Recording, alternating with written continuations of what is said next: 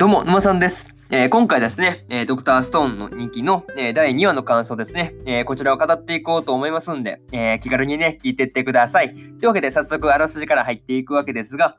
えーついにストーンウォーズ回戦の火蓋が切られた。完成した形態を密かに司帝国に設置するため、まずは司軍の監視役、ホムラの捕獲作戦を実行する。音爆弾でホムラを誘導し、科学のびっくりドッキリアイテム、先行玉を炸裂させる先空。しかし、体操選手のような素早い動きのホムラをあと一歩のところで逃がしてしまう。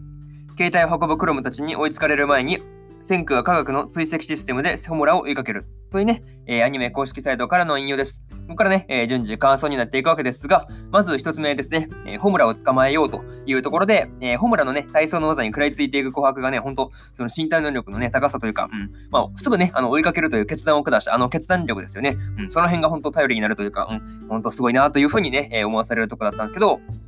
いやもう本当この二人の追いかけっこというか、うん、あの木の上をね、あの飛び移っていくのが本当ハイレベルというか、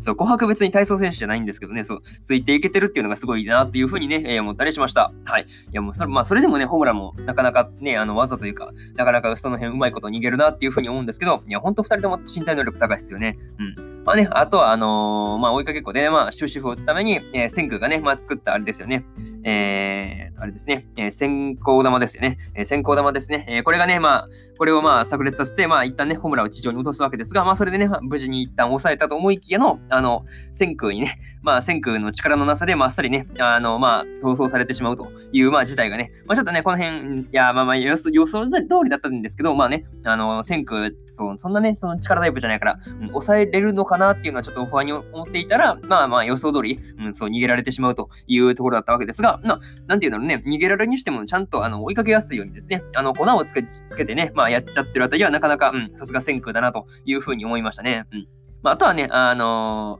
ーそうだな、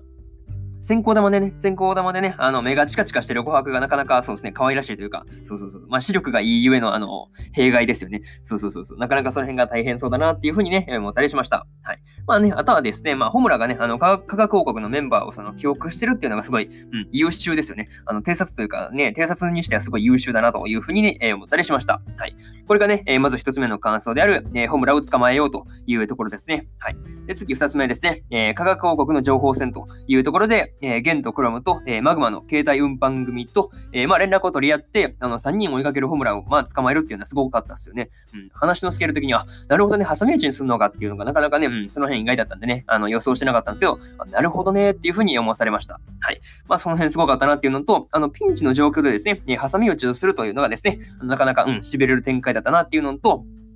まあ、この挟み撃ちの作戦はですね、まあ、本当、千空と元の連携なくしては成立しなかっただろうなというふうにもね、えー思ったりしました。はい。いや、まあ、ここまでね、科学王国がホムラ相手に優位に行動を進めてたわけですが、まあ、ホムラもね、その朝日でその粉をつけられていることに気づくってあたりがですね、まあ、気づいてその洗い流すところですよね。まあ、気づいてすぐね、あの対対処をするというか、うん、その辺のね、まあ、頭の切れですよね。うん。なかなかその辺のところには驚きました。はい。いや、本当すごいですよね。そうそうそう。いや、もう偵察なんだけど、すごい優秀だなっていうのをね、まあ、垣間見れるところがね、まあ、随所にあるわけで、いや、本当すごいですよね。うん。えこれがね、えー二つ目の感想である、え科学王国の情報戦というところになります。はい。で、次、三つ目ですね、え携帯をお届けというところで、えー、玄たちがですね、え携帯を設置している最中ですね、え、司帝国のね、あの、耳がいい弓使いですよね。まあね、えの、その弓使いである、え右京をですね、右京に物事をまあ気づかれるわけですが、まあ無事にね、まあ携帯の運搬にはまあ成功したというか、まあ設置には無事に完了したので、まあとりあえず、えーまあよしとしましょうという感じですよね。うん。まあ危なかったですけどね、うん、本当そう、剣が危うく弓で撃たれるとこだったんで、なかなかね、危なかったなっていうふうに思うんですけど、まあ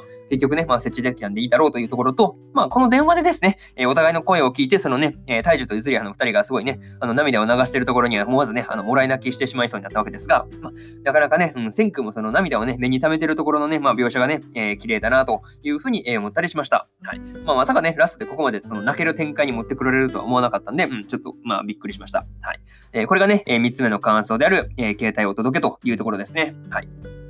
でね、え最後にというパートに入っていくんですが、え今回ですね、まあ、ラストで予想以上に泣いてし、まあね、予想以上に泣いてしまったわけですが、まあ、それにしてもですね、えー、司帝国の入り口でその復活待ちのね、あの石像を壊そうとするマグマを元がなんだかんだ言ってですね、まあ、止めるっていうところもなかなかね、なかなかその熱かったなというふうに、え思ったりしました。はい。まあ、元がね、その自分のことをその弱いと言ってたんですけど、あの十分ね、あの止める勇気が本当強いというか、うん、その辺を思ったりしました。うんいや、本当そうですね。語彙数ですよね。そうそうそうそう。いや、もうその辺語彙数だなっていうふうに思うわけですが、まあね、うん、なかなか、そう弱いって言いつつも、なかなかね、あの、マグマのやつを止めるというのは、本当語彙数だなというところですね。えー、まとめました。はい。っていうところと、えー、あとはですね、えー、次回以降のね、まあ、携帯設置で、その科学王国と司帝国の戦いですね。えー、まあ、これがね、どんな風に動いていくのかですね。えー、これが楽しみです。はい。っていうところで、えー、とりあえずね、え、ドクターストーンのね、えー、2期の、えー、第2話の感想ですね。えー、こちらを終わっておきます。はい。で、先週ね、えー、第1話の感想も語ってますんで、よかったらね、そっちの方もチェックしてみ、そちらのね、えー、聞いてもらえると、えー、嬉しいです。はい。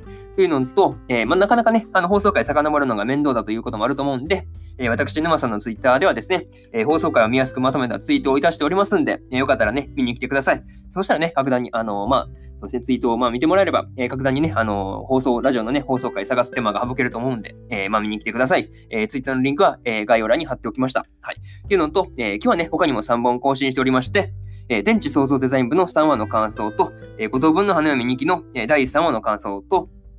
えー、例えばラストダンジョン前の村の少年が序盤の街で暮らすような物語の、えー、第3話の感想ですね。えー、この3本、え更新しておりますんで、えよかったらね、本編見たよって方よかったら聞いてみてください。っていうのと、え明日ですね、え明日もね、4本更新するわけですが、え裏世界ピクニックの第3話の感想と、えオルタンシアスターガの3話の感想、そしてですね、えー、呪術廻戦の15話の感想と、日暮らしの泣く頃に5の15話の感想ですね。はい。このね、えー、1、2、3、4の、えー、4本更新しますんで、えー、よかったらね、そちらの方もね、まあ、明日も聞きに来てください。とりあえずね、こんな感じで終わっておきます。えー、以上、まさんでした。えー、それではね、皆さん良い一日を。